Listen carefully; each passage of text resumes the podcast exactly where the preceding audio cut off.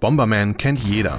Zwei Demogruppen, Titan und Hotjob, haben eine besonders schöne Variante unter dem Namen Dyna Blaster Revenge veröffentlicht. In den drei Spielarenen können sich bis zu zehn Spieler gegenseitig in die Luft jagen. Das klappt online oder im LAN. Wer gerade keine Mitspieler zur Hand hat, kann auch Bots hinzufügen. Das Sprengmeisterspiel gefiel den Juroren der Revision Demo Party so gut, dass Titan und Hotjob glatt den ersten Preis gewannen. Wer sich die Vorlagenblätter von Pixel Press Floors ausdruckt, kann mit spitzem Bleistift seine eigenen Jump-and-Run-Level aufzeichnen. Wände und Hindernisse malt man einfach mit Linien und Kreuzen ein. Anschließend fotografiert man das Ganze mit dem iPad, auf dem die App aus der Zeichnung fertige Level bastelt. Die kann man auf dem Touchpad noch etwas nacharbeiten und farbig ausmalen.